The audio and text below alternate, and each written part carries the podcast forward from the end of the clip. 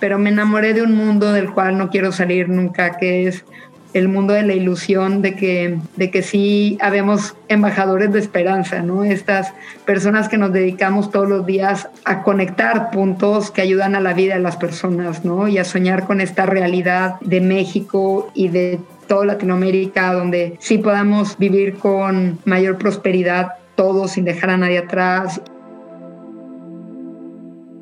Hola, yo soy Ani Priego y estás en Infusión, el podcast en el que nos enfocamos en la esencia del diálogo como una herramienta para crecer, donde cada parte comparte su experiencia para trascender y sobre todo para hacernos responsables de nosotros mismos y del mundo en el que vivimos. Aquí valoramos las pausas como espacios vitales para contemplar otras maneras de pensar y replantearnos creencias. En este espacio encontrarás conversaciones con emprendedores, creativos, líderes de bienestar, cambio e impacto social. Si quieres conocer más de estos temas, entra a mi blog anabit.com. En este episodio de Infusión, nuestra existencia no corresponde solo a nuestro tiempo, sino corresponde también a qué estamos dejando a las generaciones futuras. Y no tienes que tener hijos para saber que en nuestras decisiones y la sumatoria de las decisiones que estamos haciendo todos a lo largo de nuestra vida van configurando el futuro de las siguientes generaciones.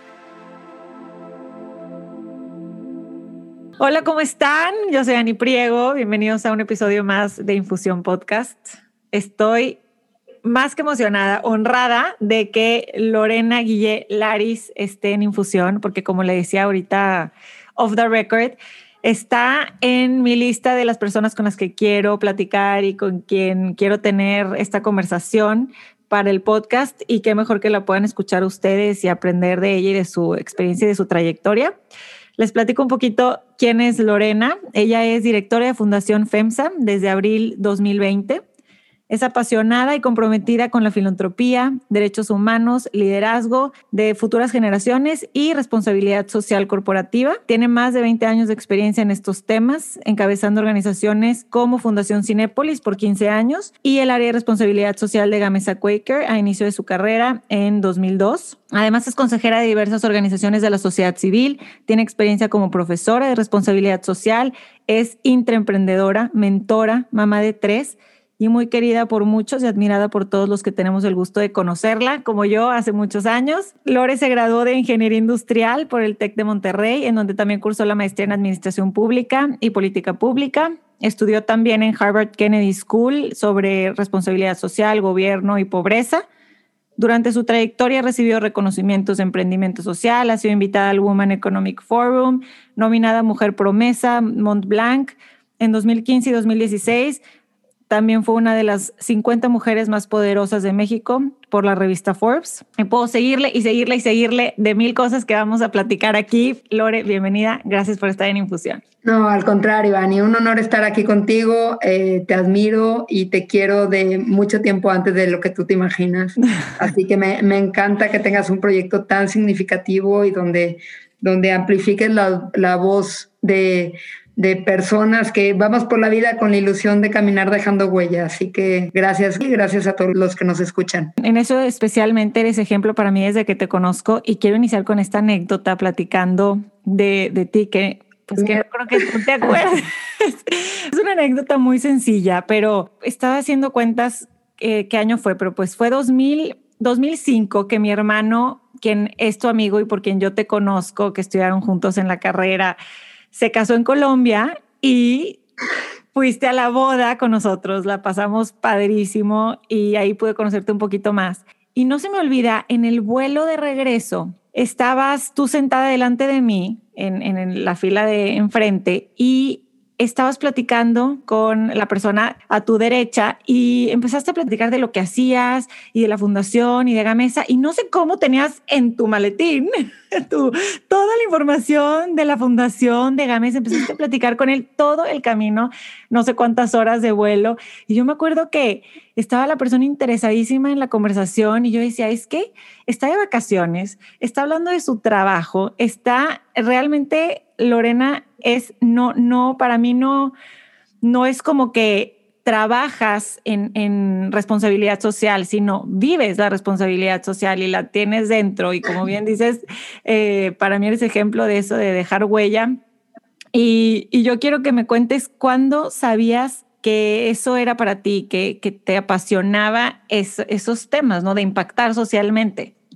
qué buena, primero, qué buena anécdota, Ani. La verdad que no, no me daba ni por enterada y yo creo que María es esa persona, pero espero que haya donado, haya hecho algo. Seguro que sí, porque tienes eso, o sea, como conectas con la gente, o sea, no, créeme que no se olvidó de ti esa persona, sin duda, ¿no? Y en o sea. Yo creo que a tu pregunta de cuándo comencé a sentir eh, que ahí estaba mi corazón, yo creo que desde muy pequeña tenía la inquietud eh, por el mundo. Me, me dolía muchísimo em, ver la disparidad y, ser testimonio de ella y creo que tuve la gran fortuna de crecer en una familia que nos inculcó siempre ver por los demás. Entonces, eh, bajo esta fórmula de cuando algo te sobra, a alguien le falta, eh, de manera sistemática, varias veces al año mis papás nos hacían limpiar nuestro closet y sacar las cosas que, que ya no nos quedaban o que ya no usábamos. Y me dolía muchísimo ver a, pues a gente muy pobre o gente que no podía disfrutar lo que yo disfrutaba y, y, sobre todo como que uno lo compara en los niños, ¿no? De decir, este, ¿por qué él no se viste como yo? ¿Por qué él no tiene zapatos? O, ¿no? Y, cuando de manera sistematizada mis papás, estoy seguro que sin darse cuenta, lo que pasa es que mi mamá es súper ordenada, es como la versión mexicana de Maricondo, ¿no? Y entonces nos tenía así de que era de limpia tu closet y no era de arregla tus cajones, era de que llegabas a tu cuarto y ya tenías los cajones sacados y te los volteaba por completo y entonces siempre decía, oye, pues lo que no te queda, o sea, a alguien le va a servir y, a donarlo. Y en Navidad era lo mismo, íbamos de Monterrey a la Ciudad de México a visitar la familia y pasamos por Matehuala en la época donde todavía no había autopista y en la carretera nos parábamos en algún momento a, entregar una cajuela llena de, comida y de, y de ropa. Y, y recuerdo mucho cómo mi mamá en aquel entonces, yo estoy hablando que yo tendría unos 10 años y, lo sospecho porque mi hermana estaba en los brazos de mi mamá, tendría unos dos, y yo nada más recuerdo ver a mi mamá como hacia arriba cargando a mi hermana, platicando con una señora de alguna comunidad eh, indígena este, en, en Matehuala. Y eh, tenía ella un niño chiquito a, a sus pies y nada más veía como los zapatitos de mi hermana, ¿no? Y este, y mi mamá, sin decir nada, le quitó los guaraches a mi hermanita y, se los dio a su, a su mamá, ¿no? Y nos subimos al carro y seguimos la travesía. Yo creo que e, esta memoria me llegó después de mucho tiempo de reflexionar de dónde venía, pero yo creo que, que lo viví en casa, eh, me sentí acompañada siempre por, eh, por la posibilidad de estudiar algo que me encantara y dedicarme a hacer algo que me realizara y a saber siempre que, que nada estaba escrito con sangre. Entonces, en ese mundo de posibilidad, pues yo estudié ingeniería industrial porque la verdad es que no sabía qué hacer. Simplemente sabía que era buena con las matemáticas, ¿no? Y que me gustaba el contacto con la gente. Entonces, de tal manera que, oye, a ver, pues yo creo que podría estudiar una ingeniería, pero quiero esa ingeniería que me conecta más con las personas. Y entonces como que un poco fui eh, eh, como construyendo mientras iba caminando el siguiente paso de mi historia sin darme cuenta que uno era un eslabón del otro, ¿no? Este, hasta que en llevando las materias que eran como menos, ya cuando pasé las físicas y las mecánicas, ¿no? Estas cosas muy densas de la ingeniería y me metí a, a lo más organizacional, yo decía, pues yo quiero ser vicepresidenta de una, de capital humano de una empresa transnacional y, y pues transnacional yo veía PepsiCo y, y tenía una gamesa incluso muy cerca de mi casa y yo dije, aquí quiero aplicar y creo que di tanta lata que algún día mi, mi, primera jefa, este, Rocío Gómez, se acordará perfecto cómo di tanta lata porque yo quería entrar de becaria, ¿no? Y, y lo logré. Eh, al grado de que eh, yo creo que fui muy afortunada porque me metieron en un programa de High Potentials y entonces nos incubaron a un grupo de, de, chavos que entramos en esa generación. Y a mí me asignaron un proyecto eh, te hacían como evaluaciones de tu perfil y cómo tomabas decisiones bajo estrés y cosas así.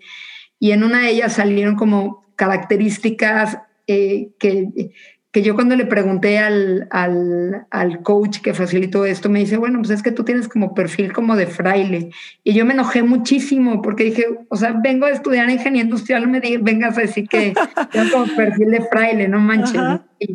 este, por favor, o sea, era así como insulto, ¿no?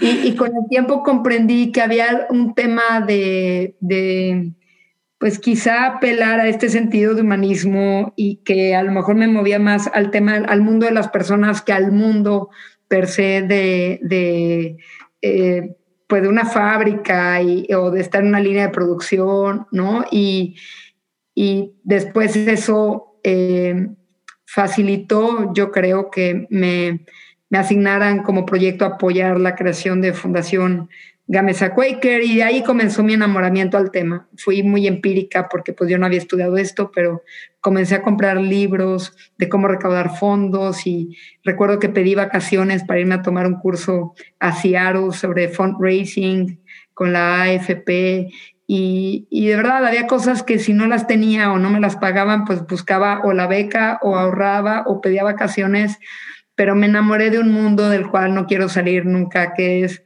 el mundo de la ilusión de que, de que sí habemos embajadores de esperanza, ¿no? Estas personas que nos dedicamos todos los días a, a, conectar puntos que ayudan a la vida de las personas, ¿no? Y a soñar con esta realidad de, México y, y, del, y de toda Latinoamérica, donde sí podamos vivir con mayor prosperidad todos sin dejar a nadie atrás y que sí podamos eh, tener una niñez que aspira al desarrollo pleno sin importar dónde haya nacido y que México sí sea el mejor lugar para nacer y donde sí podamos soñar que no importa cuál sea tu historia, tú tienes algo que darle al mundo y al mundo le importas, ¿no? Entonces, como que, pues no sé, para mí se me hace fascinante fascinante que además de que me apasiona eh,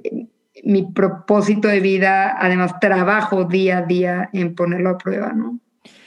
Increíble la anécdota del fraile, o sea, el, tema de servir, de servir, ¿no? Que, que, que tienes, que es gran parte de quién eres. Y estamos hablando que en principios del 2000 estaba en pañales en México, ¿no? El tema de responsabilidad social, estaba empezando, o sea, entraste tú a crear la fundación en Gamesa. Y bueno, estaba empezando en el mundo. De hecho, hay un estudio del Instituto de Estudios Políticos que nace en el año 2000, donde comprueban cómo había la riqueza de las grandes empresas en el mundo ya superaban el PIB de las naciones, ¿no? Y donde podías tener a un IBM generando mayor riqueza que, el, que Pakistán, ¿no? O, eh, que Shell que de Dinamarca, y, así había como una, una comparación interesante que daba la reflexión de a quién le corresponde este, el, el, desarrollo de la sociedad, ¿no? Y no necesariamente porque le corresponda solo a las empresas, sino porque evidentemente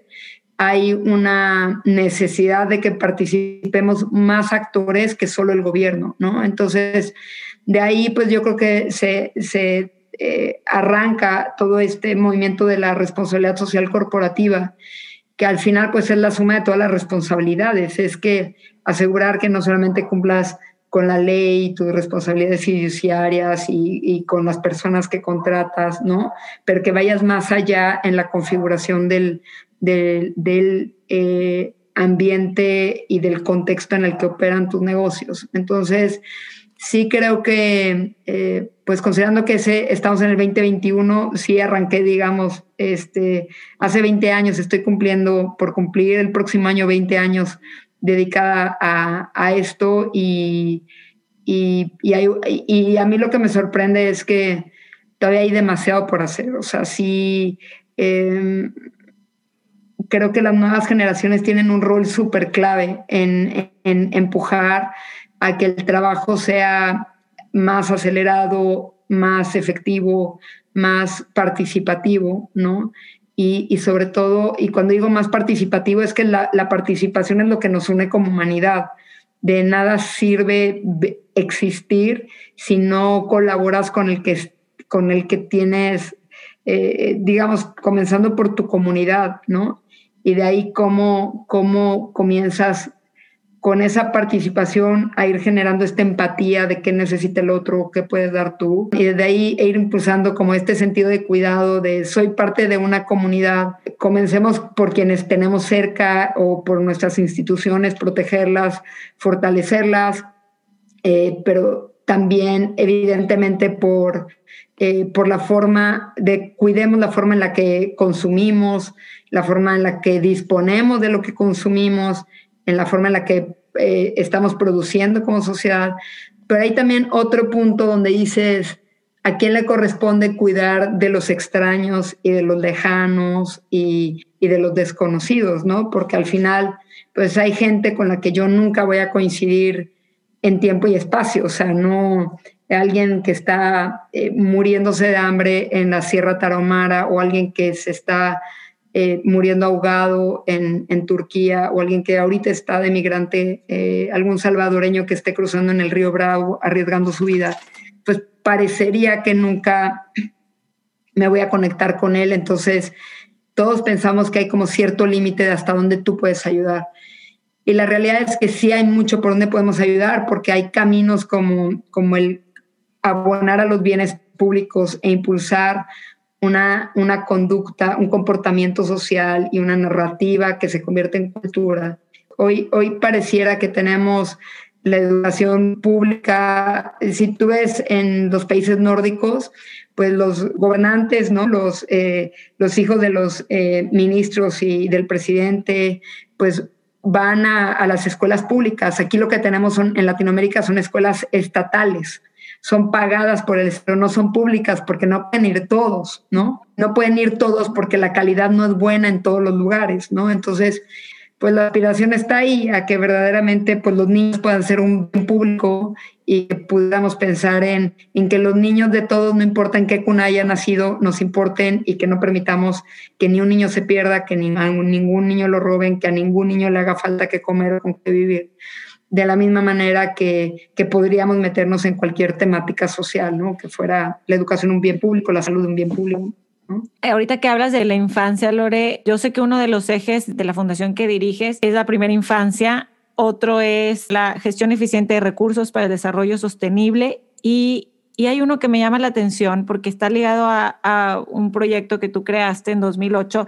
El tercer eje es difundir el arte y cultura latinoamericana. Y yo recuerdo que estando tú en liderando Fundación Cinepolis, creaste el Festival de Cine de los Derechos Humanos y, que fue muy exitoso, tuvo siete ediciones, utilizando el cine como, como una herramienta generadora de conciencia social y colectiva.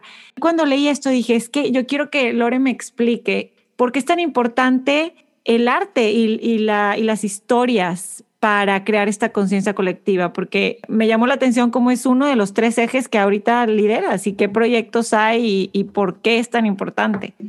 Qué, padre, Ani, que, que, mencionas esto, porque creo que en este mundo que aunque hace rato mencionaba lo importante que es reconocernos interconectados como sociedad, ¿no? Eh, hemos estado desconectados y algo que ha tenido la humanidad desde que existe es su medio de expresión y se expresa eh, a través del arte, a través de, de, cómo van construyendo una narrativa que genera diálogos interculturales y que, y que pues, si, si te remontas a, a, cientos de años atrás y se iban encontrando poblaciones diferentes con idiomas diferentes, muy probablemente su forma de expresarse y dejar su legado incluso este, hasta en los famosos jeroglíficos era a través del arte, ¿no? Entonces, lo que sí vemos ahora es, es cómo recordarnos como sociedad que el arte es motor de bienestar, pero también es una herramienta de advocacy, es una herramienta de discurso, es una herramienta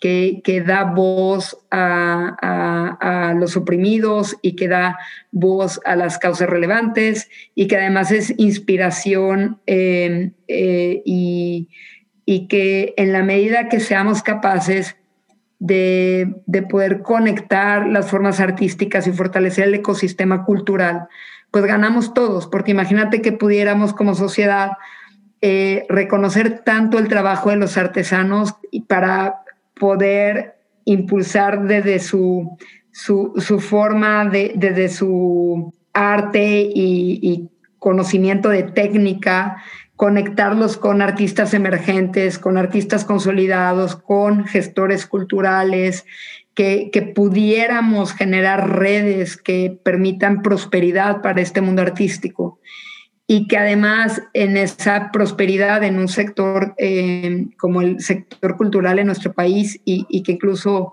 a nivel global, eh, por contexto de la pandemia, está pues eh, padeciendo muchísimo porque se recortó mucho el presupuesto cultural en el mundo.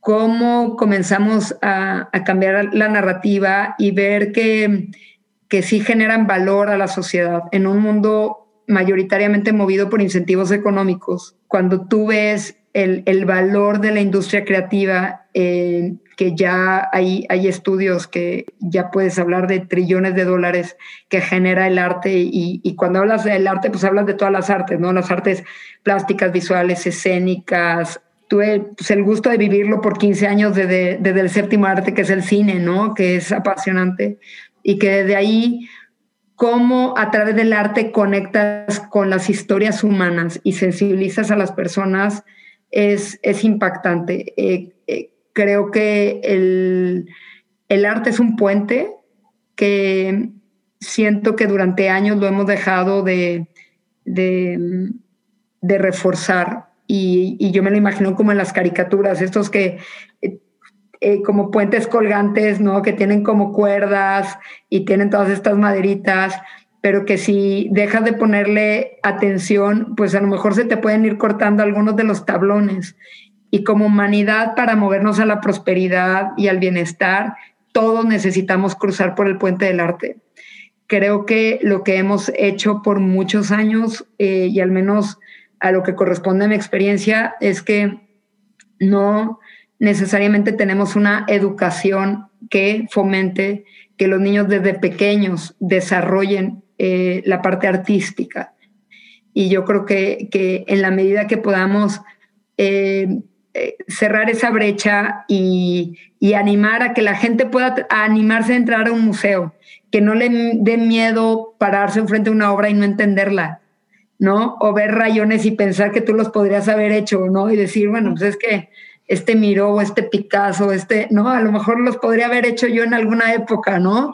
y, con el respeto que merecen estos grandes artistas, pues es entender qué es lo que reflejaban en su época y de dónde corresponde su, su reconocimiento y qué representó para la sociedad en la que vivían o cómo te adentras a la vida de los artistas y te das cuenta como un Ángel Zárraga, pintor mexicano, estando en París estudiando muralismo con Diego Rivera, que habrá sido por 1940 aprox, pues se le ocurrió ¿no? impulsar las escuelas de pintura al aire libre en los parques en París, ¿no? Y pensar qué pasaría si llenáramos los parques en México de clases de pintura al aire libre, ¿no? O sea, como que se antoja pensarnos diferente, pensar que podemos crear mundos que han estado en la realidad de muchos, en el, imaginario de otros, pero, pero que podemos conectarnos para, pues para llevarnos a un mejor lugar a todos, ¿no? Y me encanta saber que tú estás detrás de esto y cuando leí que eso era uno de los de las estrategias de, de Fundación FEMSA fue así, wow, increíble que, que están trabajando desde con, con, esos programas y con esas ideas. Yo también soy creyente que el arte transforma. Y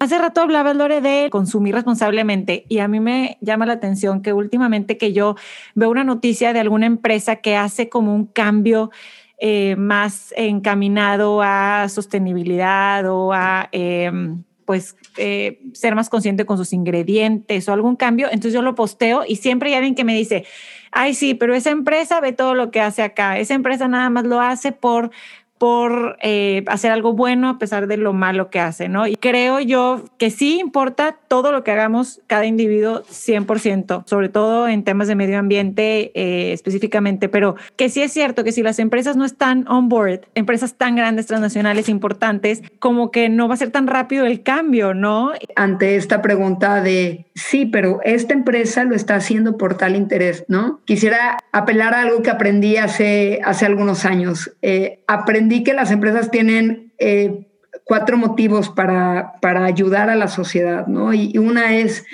pues, un tema moral, la obligación moral, es decir, por ser parte de la sociedad, yo tengo que regresarle algo, este, la famosa licencia social, ¿no? Pero es algo que moralmente yo siento que es bueno, ¿no? Y, y de aquí te puedo decir, ¿no? Pues, este, ¿no? Bimbo, cuando se creó, dijeron, oye, queremos llevar el pan a cada rincón de México, ¿no? Y, este, y así cuando mandaron a un grupo de, empleados a buscar la ruta, decían, no, pues aquí está como para hacer patria, morir como, como este, ¿no? Eh, salvando el pan, ¿no?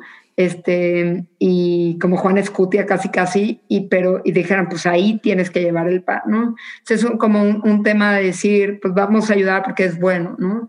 Otro tema es eh, para una licencia para operar, cuando tú piensas, oye, pues Aquí en Cadereyta, pues está la refinería, ¿no? De Pemex y todos la vemos, pero quienes sabemos y, tenemos amigos que viven ahí en Cadereyta, pues tienen el club social y la escuela y el centro cultural y demás. Entonces han creado ciudades alrededor de eso. Y pues evidentemente pues los van creando porque hay un, hay un, hay, hay una licencia que se tienen que ganar con la comunidad a la que llegan para poder operar pero cuando tú ves la calidad de vida de esas personas, pues al final no importa, les está, o sea, tú podrías decir, oye, están contaminando demasiado. Sí, evidentemente están contaminando y ahí tienen que hacer sus temas de compliance y regresarle al planeta lo que le están echando con bonos, ¿no? Este, y hacer otra serie de cosas. Pero respecto a, a cómo están viviendo su responsabilidad, están atendiendo necesidades con una comunidad que le han dado trabajo y prosperidad por, y bienestar, digamos, por, por décadas, ¿no? Está la, la, otra parte como de marketing social, que dices, oye, pues es que si compras este yogurt, ¿no? Estás ayudando a niños con cáncer, ¿no? Este, pues está bien, al final puedes decir, oye, pues es que esto solamente les sirve para que ellos estén comercializando. Pues sí, no, porque al final hay muchos niños que han logrado tener su tratamiento financiado por iniciativas como esas y se me hace completamente válidas. O sea, el tema es que cuando tú quitas el, el, la... Eh, cuando tú analizas la razón de por qué está una organización donando, pues al final no importa cuál de estas sea, ¿no? Sino lo que por donde debemos de estar midiendo es asegurar que los proyectos sean válidos y efectivos y no sea greenwash o social wash, sino que lo que están diciendo esté sucediendo en la manera en la que ellos lo están predicando. Y el cuarto camino es el tema de la sostenibilidad. Y dices, oye, es que este banco está em, dando microcréditos para mujeres en comunidades indígenas con discapacidad. ¿No? Y entonces al final es que ellos están engrosando su, su base de clientes y aprovechándose de estas comunidades. No, pues no, en realidad se están dando cuenta que si no llegan a permear eh, su oferta de productos en nichos y mercados donde nunca habían llegado, pues, pues no van a poder subsistir los siguientes 100 años, ¿no? Este, entonces, pues podemos ponerle las excusas que queramos, pero creo que más bien está en el consumidor y en el ciudadano responsable el tener la capacidad de, de, analizar bajo qué fundamento los productos y servicios que tú consumes están abonando positivamente a la sociedad y de ahí privilegiarlos o no, ¿no? Entonces no importa si es por un tema moral, no importa si es por una licencia para operar, no importa si es por un tema de marketing social o por un tema de sostenibilidad, al final es que son los cuatro motivos muy válidos para poderlo hacer. Y yo me siento muy orgullosa de estar ahora en una, empresa pues que tiene muy claro el, dos elementos de por qué lo está haciendo, ¿no? Y, y sí te puedo decir que desde, desde, que, desde que nació esta compañía hace 130 años, pues nació FEMSA para impulsar empresas e instituciones que generan tanto valor económico como valor social. Entonces lo traen ellos desde su mirada de, desde su misión, pero también desde su enfoque de sostenibilidad, de decir, nosotros vamos a ser tan buenos como creemos buenas, buenos productos, buenos servicios a través de nuestras empresas, como también generemos este bienestar en las comunidades donde estamos y desde ahí el enfoque de sostenibilidad. Y la otra, pues desde un tema moral, de decir, pues somos parte de esta sociedad, tenemos que invertirle y tenemos eh, también además un fuerte amor a México, somos mexicanos y, y, este bienestar lo llevamos en México y en cada uno de los territorios donde FEMSA tiene presencia, ¿no? Entonces, pues desde ahí es que eh, es muy grato ver cómo, eh, cómo, hay un punto de partida bastante sólido y de ahí evidentemente que se vayan desdoblando desde las unidades de negocio ejercicios que abonen al, a, las, a los otros diferentes incentivos, ¿no? Me gustó mucho, mucho cómo lo explicaste y me, me fascinaron los cuatro puntos y, y, lo que más creo que nos puede servir a mí y a la audiencia es eso, es quedarnos con responsabilizarnos como consumidor de no nada más tachar una empresa porque, ay, creo, no, no, no, este, hace esto, pero, o lo está haciendo por esta razón que a lo mejor creemos que, que es para ocultar otra, ¿no? O para no responsabilizarse de otra, sino más bien eh, investigar, leer y, ya decidir, pero no nada más como aparte creo que es una actitud también. Yo lo, yo lo veo a veces que es una actitud de como que hay, pero, pero no me convence o no lo hace, sino más bien ya con esto, con esto que nos cuentas, poderlo ver como que con qué enfoque es y, y, ya ser un consumidor responsable, que yo creo que los jóvenes, sobre todo generaciones abajo de nosotros, lo traen muy, muy marcado y nuestros hijos lo van a tener mucho. Ya va a ser, ya se van a ir por la, la empresa que, que confían. Sí, creo que he puesto al revés también como invita a la reflexión como ciudadano, ¿qué estamos haciendo nosotros? Porque también es siempre muy fácil pedir, o sea, pasar la bolita de la responsabilidad de unos a otros, ¿no?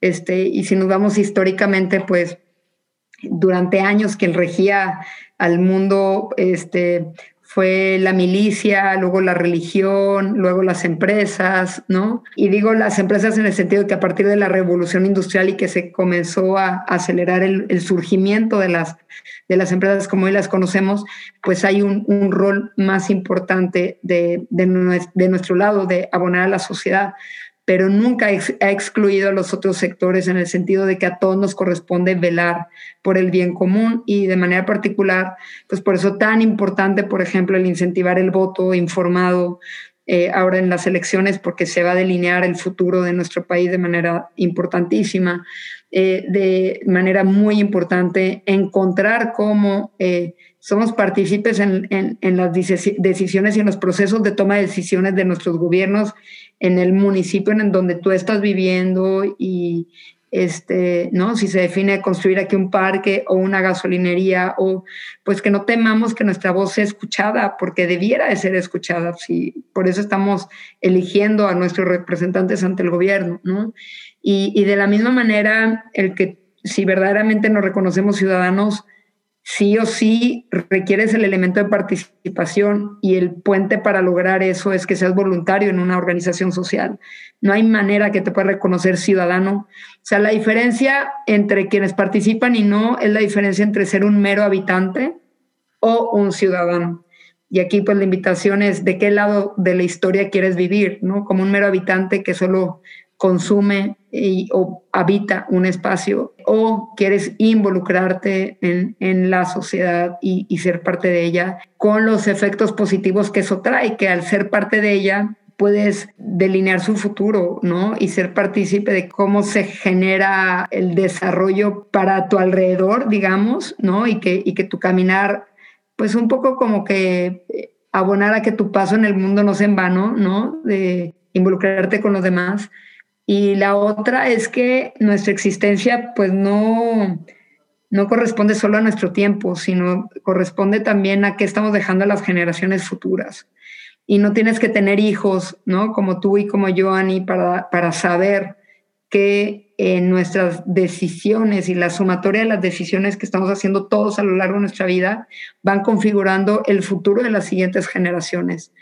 Esta Greta Thunberg lo que dice, ¿no? Y, que ha sido una voz muy clara de la nueva generación respecto al cambio climático, pues no es broma, no es una chavita que de pronto se le ocurrió despertar ante el tema. Fue una chava que informada por estudios científicos y teniendo a muy pronta edad la capacidad de hacer conexiones entre unos estudios y otros, se dio cuenta que nos quedan muy pocos años, 10 años para revertir el cambio climático, si no es que ya estamos en el octavo. Y entonces sí tenemos una responsabilidad mayor. ¿No? Es una de mis preguntas y ya la has ido contestando poco a poco de qué hacer eh, en lo individual, ¿no? Por eso me encanta la palabra intrapreneur, que tú lo has sido desde tus inicios.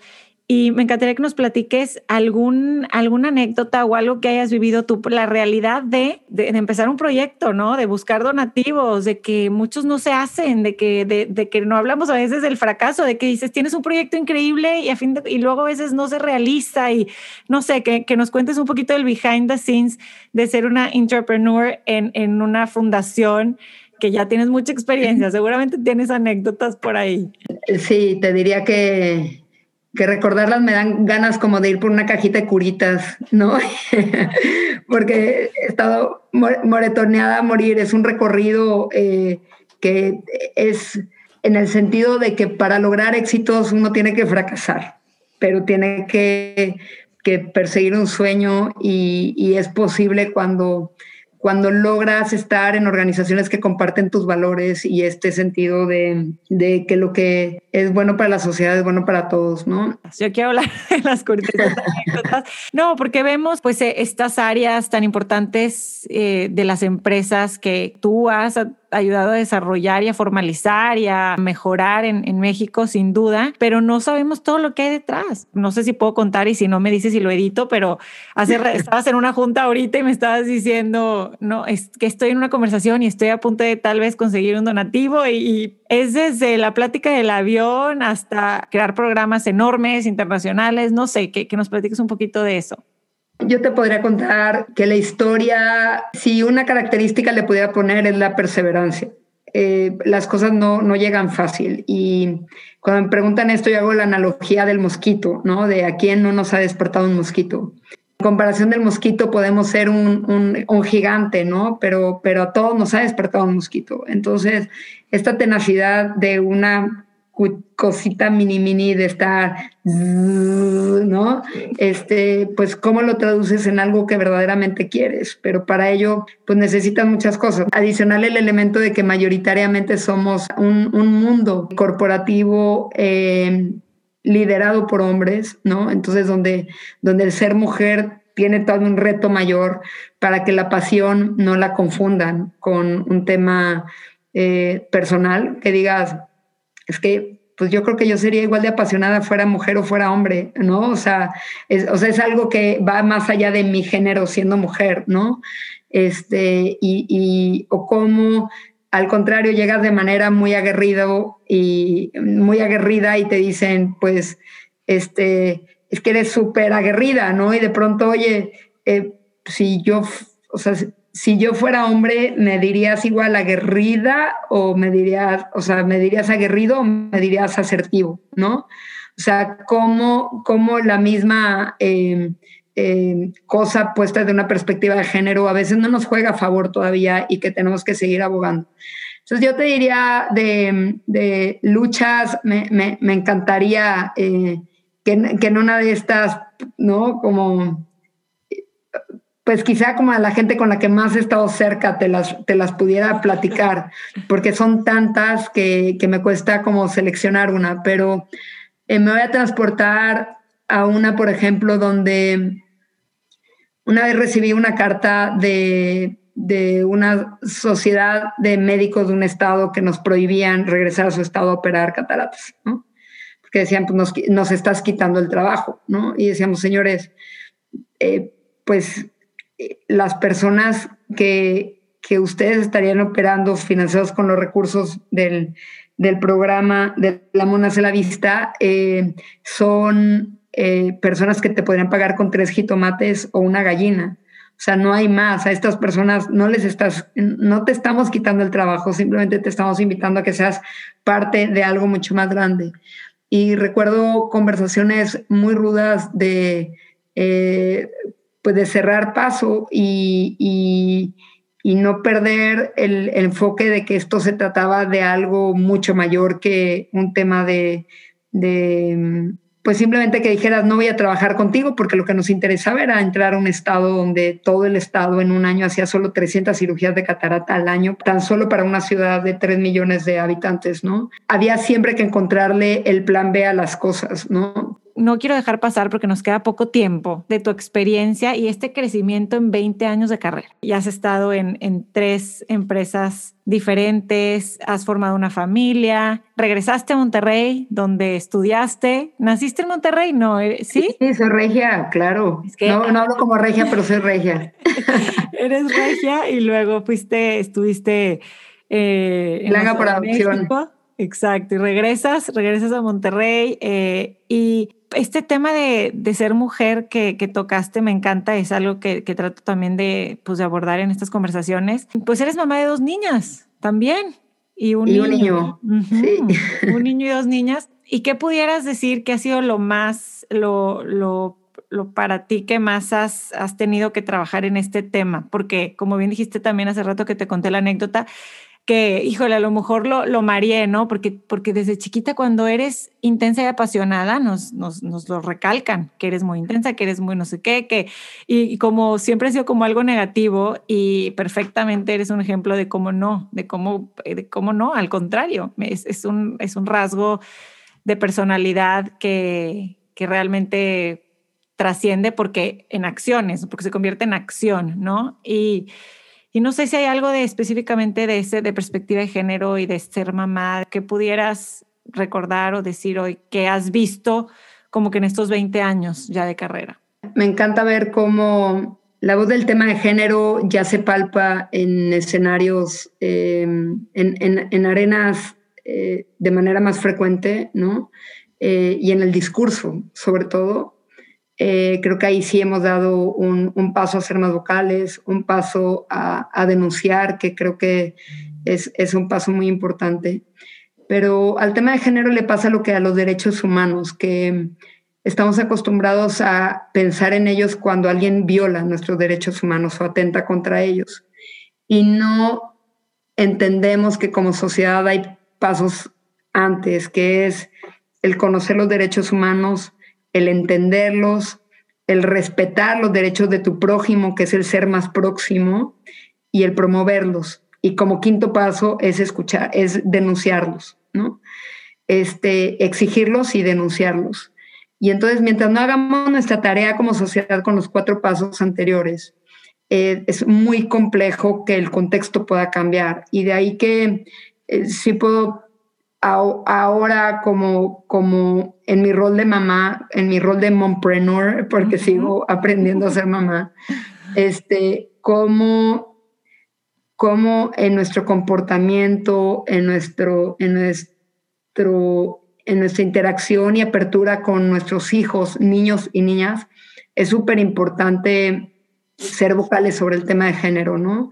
Sobre cuando, cuando dicen, ah, es que los niños no lloran este, no, sí, sí pueden llorar, ¿no? O sea, como impulsar el tema de nuevas masculinidades desde acciones como esto de, claro, quieres llorar, llora, no pasa nada. Eh, creo que hay cosas que, que en nuestra narrativa, de la misma manera como yo le digo a mis hijos en, perspectiva de generosidad, el dinero sirve para tres cosas, ¿no? Para, para que compres lo que quieras o necesites, para que ahorres para lo que puedas necesitar en el futuro o quieras y para ayudar, para donarlo, ¿no? Y entonces, en la medida que les va recordando esas tres cosas de la misma manera, hay narrativas que en perspectiva de género tenemos que ir impulsando. Y, y yo recuerdo con, con, mis hijas, ¿no? De, oye, mamá, ¿y por qué tú eres la única que trabaja de las mamás de mis amigas, ¿no? No, pues es que ellas también trabajan un poco como para exaltar el trabajo, ¿no? Del, del este, pues lo demandante que es también estar en casa, ¿no? Sí. Este, y y entender que pues tenemos roles y tenemos historias diferentes, pero todo es completamente válido eh, siempre y cuando estemos encaminando a las mujeres a reflejar que el rol que estamos eligiendo es el rol en el que queremos estar en, en la sociedad y no porque tenemos un marido que no nos deja trabajar, ¿no? Porque truncó nuestra carrera diciendo, este, ¿cuánto ganas si yo te lo doy al mes? Pero quédate dentro de la casa, o ven, este, ¿no? Como vende tu camioneta para que podamos hacer esto y después te das cuenta que la camioneta que te da ni siquiera está tu nombre, de tal manera que si sufres una vulnerabilidad, pues no tienes nada en que, que te sostenga, no tienes un carro a tu nombre, no tienes una casa a tu nombre, te pueden quitar a tus hijos, ¿no? O sea, como hay, creo que hay ciertas cosas que, que hay que hacer para asegurar que las mujeres tengamos nuestras cosas, nuestra fortaleza y sobre todo, pues nuestra confianza, ¿no? Este, creo que eh, sí tenemos que apelar a, esto como el libro de Code Confidence, ¿no? El, código confianza, apelar a, a, confiar muchísimo en nosotras mismas y en el rol trascendental que tenemos como parte de la sociedad. Y a mí me gusta mucho esta frase de el, el mundo tiene dos alas. Una ala son las mujeres, otra ala son los hombres, y sin una de ellas sería imposible emprender el vuelo, ¿no?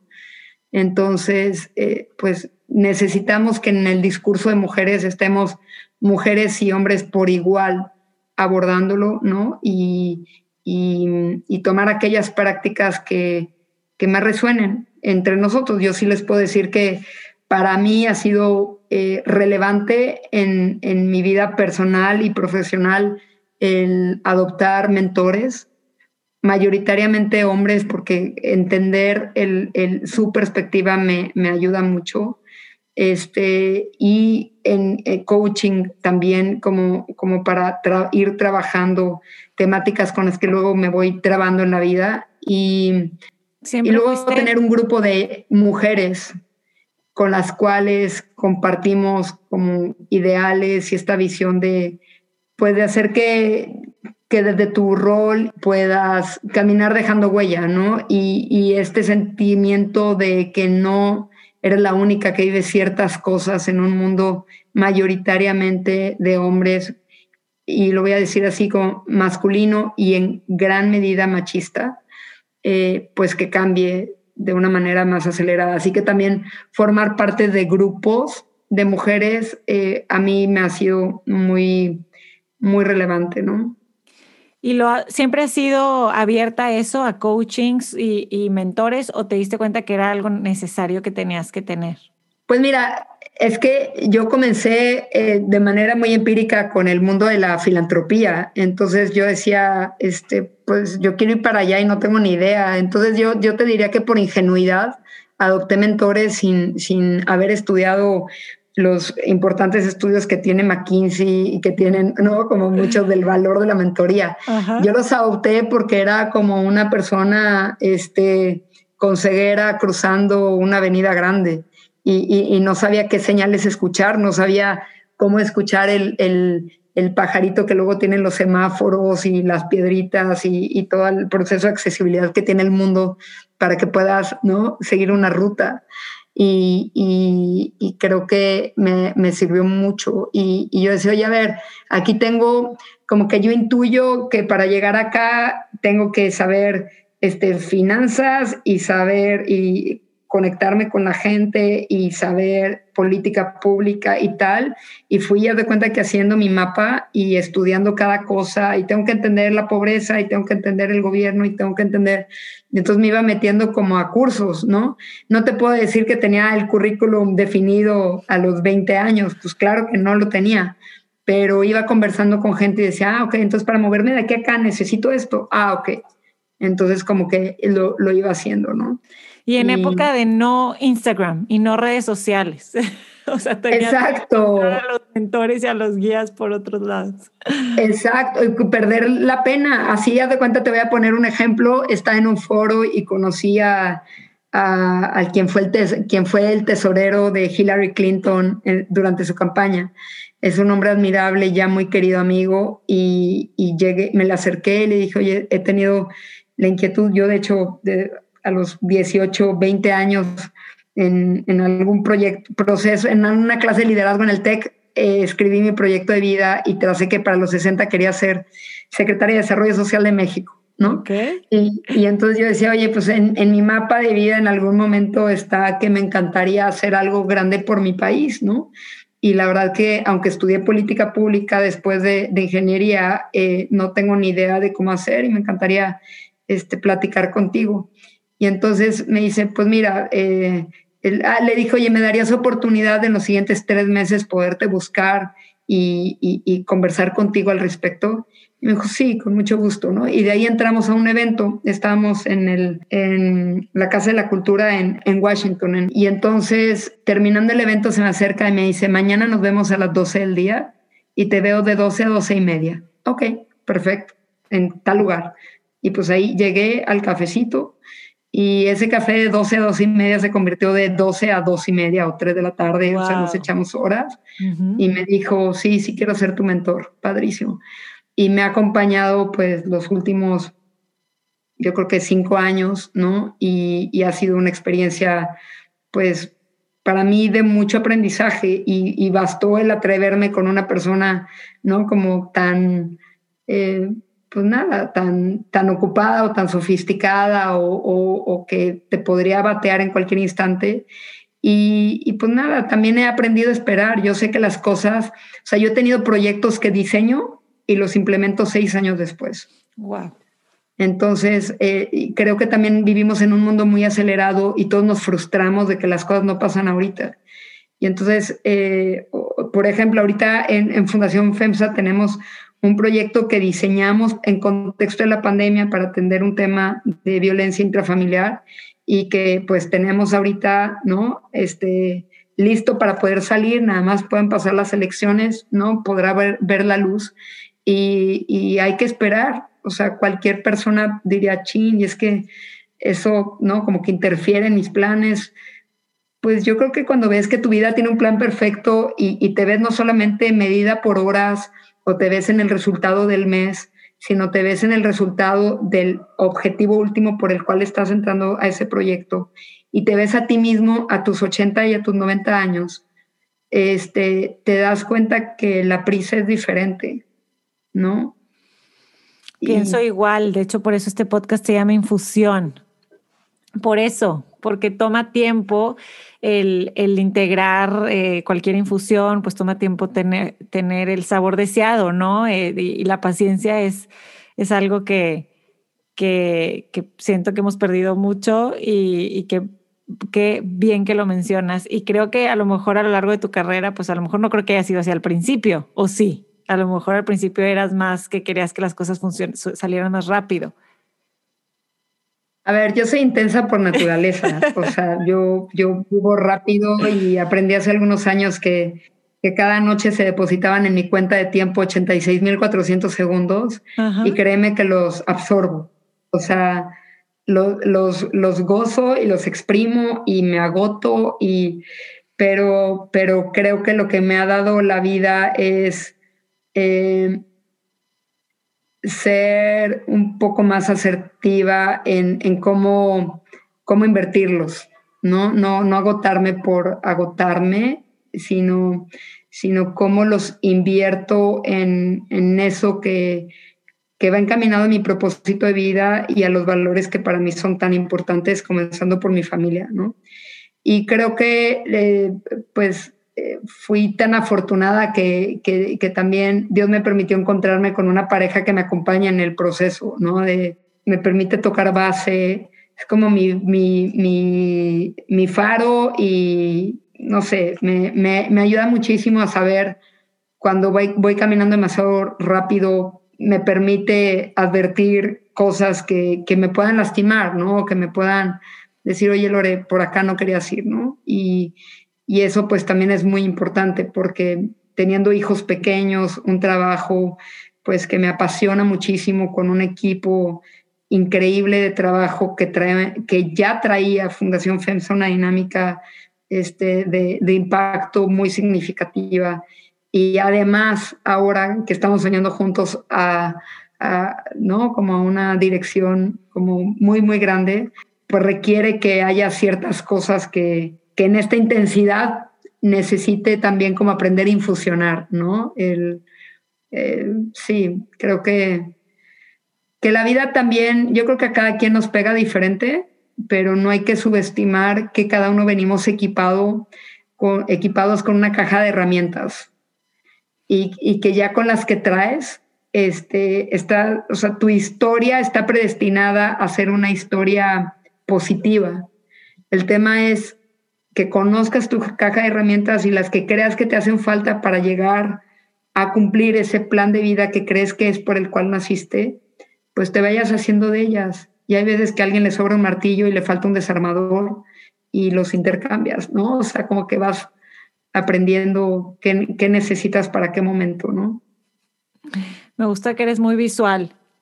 Me gusta todos tus ejemplos como el puente y este de las herramientas porque se me, se me van a quedar estas, estas reflexiones. Ay, Lore, yo me puedo quedar aquí platicando tres horas, pero ya pasó la hora y vamos a concluir y ojalá podamos después hacer una segunda parte. Me encantaría eh, o vernos en persona, de, si supiera Por favor. el tiempo que, que he soñado este momento. No sé cuánto más nos tardaremos, pero, pero de verdad te agradezco mucho tu tiempo. Quiero cerrar con una última pregunta. A mí me gustaría saber si tu vida fuera una infusión, ¿qué ingredientes no deben faltar? Yo sería, yo sería como una infusión tropical. A ver. O sea, un, un, un mix, un mix, este, eh, sí, de, eh, no sé, me imagino fruta de la pasión, ¿no? es que mucha gente me dice comida, pero no es de comida. Son de fruta, puede ser frutal. Pero es de la vida, es, es una metáfora. Ah, esa metáfora de la vida. Muy bien, muy bien, muy bien. Pero mil gente me ah, dice. Ya dije una, ya, te dije varias. Quizá nada más la resumo y las ponemos ahí en la, difusión. Perseverancia, eh, propósito, em, intensidad, eh, eh, muchos sueños constelaciones. Constelaciones a mí me gusta mucho como el pensar en estas conexiones de personas, conectar gente, conectar ideas, conectar proyectos, como que ahí metería una constelación que reflejara que, que, disfruto muchísimo conectar. Em, metería eh, la creatividad. Creo que nunca he tenido el camino trazado de lo que tengo que hacer y disfruto mucho crear y, pensar y, el reto de, cómo encaminarlo como un mejor lugar. Y sin duda pondré ahí mi familia y pondré a mis mejores amigos ahí, porque si no, si no tuviera esas dos partes, creo que no haría nada. ¿no? Y, me falta uno muy, muy eh, importante, Dios. Eh, soy una persona de fe, siento que eh, hago todo lo que puedo, ¿no? Este, hasta donde puedo y el resto se lo dejo a Dios, así que pues ahí lo echamos a, la infusión. Este, me quiero imaginar que sabe rico. Está demasiado completo, es la infusión más completa que he escuchado. Gracias, Lore. De verdad que millones de gracias por tu tiempo. Me quedo con muchos aprendizajes y, estoy segura que la audiencia también. Así que mil gracias. Gracias, gracias a ti, Ani.